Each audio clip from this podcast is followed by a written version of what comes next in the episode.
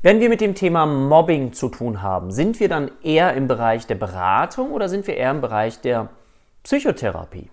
Darum soll es heute in dieser Folge einmal gehen und ich weiß nicht, ob du eigene Erfahrungen mit Mobbing gemacht hast, ob du jemanden kennst, der schon mal Mobbing erleiden musste. Vielleicht kennst du auch sogar jemanden, der schon mal jemand anders gemobbt hat. Und ich will in dieser Frage jetzt gar nicht so sehr den Begriff des Mobbings definieren. Ich nehme jetzt mal das Alltagspsychologische, was du darunter verstehst, so Mobbing. Also das heißt, ich fühle eine Art von Ausgrenzung. Ich habe das Gefühl, dass mich dass sich andere auf mich eingeschossen haben. Ich habe das Gefühl, dass ich möglicherweise unter Druck gesetzt werde. Und das kann Erwachsenen so gehen, zum Beispiel im beruflichen Kontext, dass man mich loswerden möchte. Ja? Habe ich auch immer wieder Patienten äh, von mir, wo so ein langer Prozess dann mit einhergeht, ja, mit erheblichem Leiden. Aber darauf will ich ja gleich zu sprechen kommen, wenn wir in die Einteilung kommen, ist Mobbing jetzt eher Beratung oder ist es eher Psychotherapie? Du kannst ja schon mal diese Frage stellen und mal überlegen, hm, wie würde ich das für mich so be beurteilen? Aber dafür erstmal, dass wir kurz verstehen, Mobbing, okay? Nur ganz als Gefühl, wie kann das sein? Okay, beruflich kann das passieren, es kann mir in der Schule passieren, es kann mir aber auch im privaten Bereich passieren in Kombination. Also gerade junge Menschen im Bereich Schule oder Social Media. Ja, ich weiß nicht, ob du den Begriff Cybermobbing schon mal gehört hast. Ein ganz wichtiger Begriff, was dann so alles per WhatsApp weitergeschickt werden kann, was bei Facebook für Druck gemacht werden kann, dass sich wirklich jemand extrem so in die Ecke gedrückt fühlt, dass die Person möglicherweise auch gar keinen Ausweg mehr sieht, als zum Beispiel sich das Leben zu nehmen. Weil heutzutage ist es so, wenn wir jetzt Mobbing auf einer Schule zum Beispiel haben, dass eine Person, ein Schüler gemobbt wird, dann ist es früher häufig so gewesen, dass die Person dann einfach die Schule gewechselt hat. Damit war man schon ziemlich auf der sicheren Seite. Heutzutage ist es durch die sozialen Medien aber sehr, sehr schwer. Durch das Internet ist es sehr, sehr schwer. Also das heißt, häufig ist es so, dass die Kinder gleiche Erfahrungen dann in der anderen Schule auch machen, weil möglicherweise der eine wieder den einen kennt und den anderen kennt und dann über Social Media sich man sich dann schon weitergibt aus ähm, sich schon Möglichkeiten überlegt, wenn die Person kommt, wie man der Person dann sozusagen seelisch Schaden zufügen kann oder sie weiter mobben kann, um eben dieses Machtgefühl zu entwickeln. Auch das sind eigene Dimensionen über das Thema Mobbing, was da alles eine Rolle spielt. Das soll, wie gesagt, nicht so das Thema sein. Nur kurz, dass du so ein Gefühl dafür hast. Ja? Also ein Gefühl von Ausgrenzung.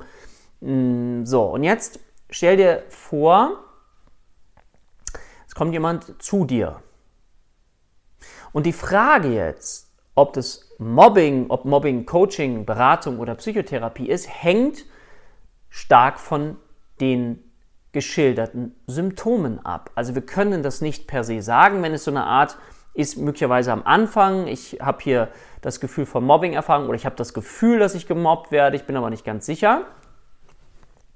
Und es hat so eine Art von Charakter, ich brauche ein paar Tools an die Hand, was ich jetzt mal dagegen machen kann. Also zum Beispiel kommunikativ zum Beispiel. Oder das Gefühl Schlagfertigkeitstraining.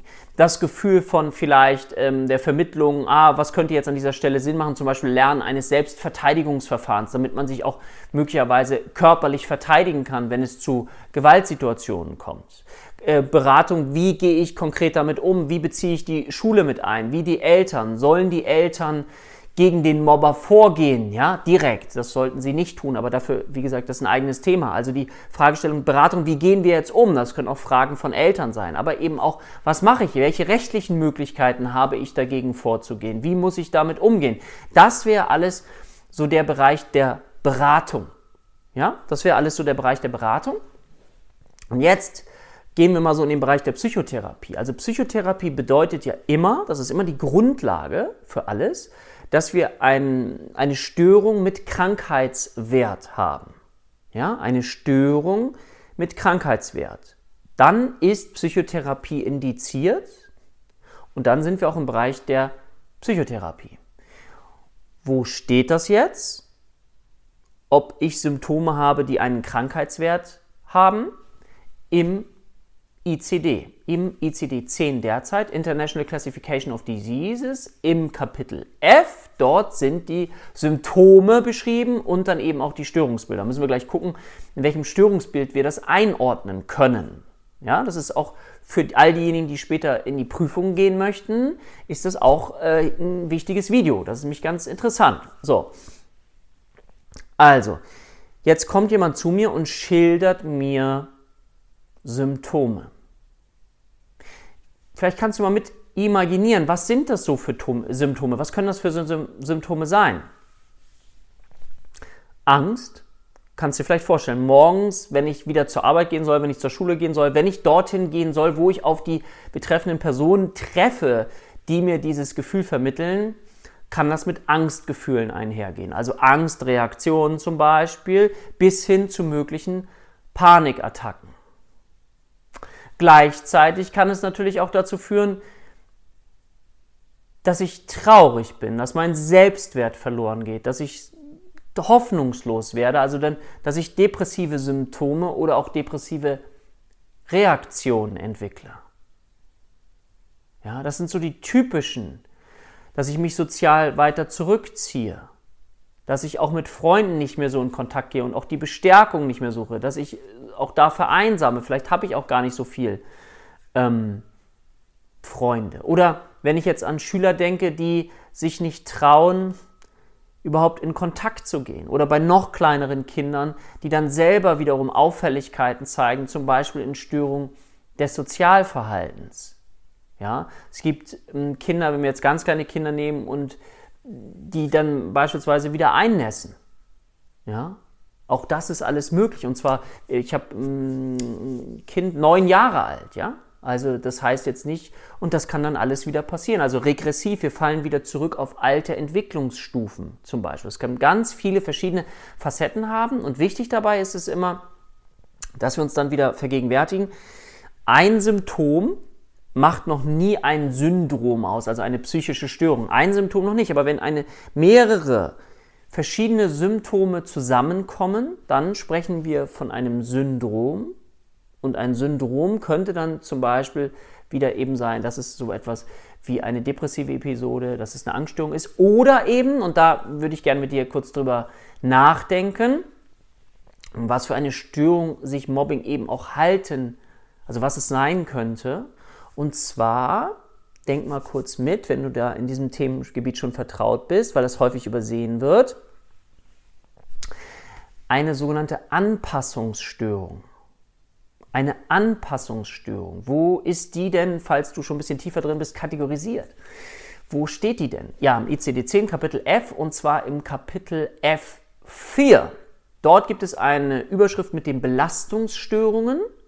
Ja, und in den Belastungsstörungen gibt es einmal so etwas wie eine akute Belastungsreaktion, unmittelbar nach dem Ereignis, ja, nach einem traumatischen Ereignis, gerate ich in so eine Art Schockzustand.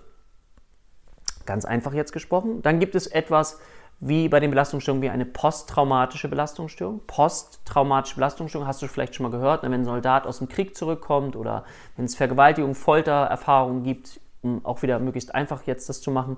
Und dann gibt es in dieser Kategorie der Belastungsstörung eben noch die Anpassungsstörung.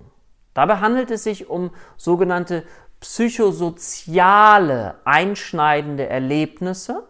Psychosozial wäre zum Beispiel sowas wie Scheidung, Arbeitsplatzverlust, aber auch sowas wie Hochzeit. Ja? Ich habe Menschen erlebt, die aufgrund der Hochzeit sich auf einmal so eingekesselt gefühlt haben, dass sie daraufhin eine Anpassungsstörung entwickelt haben. Oder aber auch ähm, eben das Thema Hauskauf oder so. Ab dem Zeitpunkt, wo ich den Notarvertrag unterschrieben habe, hatte ich das Gefühl, da hat es mich zerlegt, beschreibt jemand. Oder eben aber auch Mobbing. Mobbing bedeutet also, ich habe die Schwierigkeit, mich an eine neue Situation anzupassen. Jetzt können wir natürlich ganz kritisch sagen, ja, sorry, aber an die Situation muss man sich auch nicht anpassen müssen, an so eine ausgrenzende Erfahrung mit hohem Leidensdruck. Ja, das verstehe ich, das ist total richtig. Aber wir betrachten das jetzt erstmal aus der Brille, okay, da ist eine Situation und ich kann mich an die nicht anpassen, ich kann mich nicht wehren. Das ist ja auch häufig, ich fühle Ohnmacht. Und eine Anpassungsstörung ist eben etwas, wenn wir uns jetzt die Definition dafür angucken, was innerhalb von vier Wochen eintritt nach so einem belastenden Ereignis, nach einer belastenden Situation, also innerhalb von vier Wochen tritt es ein mit Symptomen. Wie können Symptome eben sein? Es können depressive Reaktionen sein. Ja? Wir sagen bewusst Reaktionen, sage ich gleich noch was zu. Es können Angstreaktionen sein. Oder es kann sich auch zeigen durch Störung des Sozialverhaltens. Das ist gerade bei Kindern und Jugendlichen der Fall. Also das heißt, das kann sozusagen alles vorkommen und die Symptome innerhalb von vier Wochen, maximal dauern diese Symptome dann sechs Monate. Ja, maximal sechs Monate gibt es noch eine Ausnahme mit der depressiven Reaktion, die dann zwei Jahre gehen kann. Warum das Wort Reaktion? Weil wir jetzt von der Prognose her ist, wenn jemand eine Anpassungsstörung entwickelt hat, also depressive Reaktionen, keine manifeste Depression, keine manifeste Angsterkrankung, die in ihrer Symptomatik einfach tiefgreifender, schwerwiegender ist, dann sprechen wir eben von einer Anpassungsstörung, die von der Prognose eben besser ist, als wenn ich zum Beispiel eine depressive Episode habe. Deswegen ist es sozusagen so, für alle, die schon ein bisschen tiefer drin sind, dass die Reaktion heißt eben, es sind Reaktionen und keine Symptome, wie wir sie zum Beispiel bei einer, schon Klammer auf, leichten depressiven Episode haben. Ja? Also das heißt, es sind keine manifesten Symptome, es sind Reaktionen, also eine Art von Vorstufe. Sollte es so sein, dass jemand die Symptome einer Depression entwickelt, dann würden wir in diesem Fall nicht mehr von einer Anpassungsstörung sprechen, sondern von einer depressiven Episode, weil die Prognose schlechter ist und man das sozusagen diagnostizieren möchte, was vorrangig ist. Ja, und das wäre in diesem Fall die Symptomatik der Depression, der depressiven Symptome, die dann eben sich äußern können in eine leichte depressive Episode, in eine mittelgradige oder auch in eine schwere depressive Episode.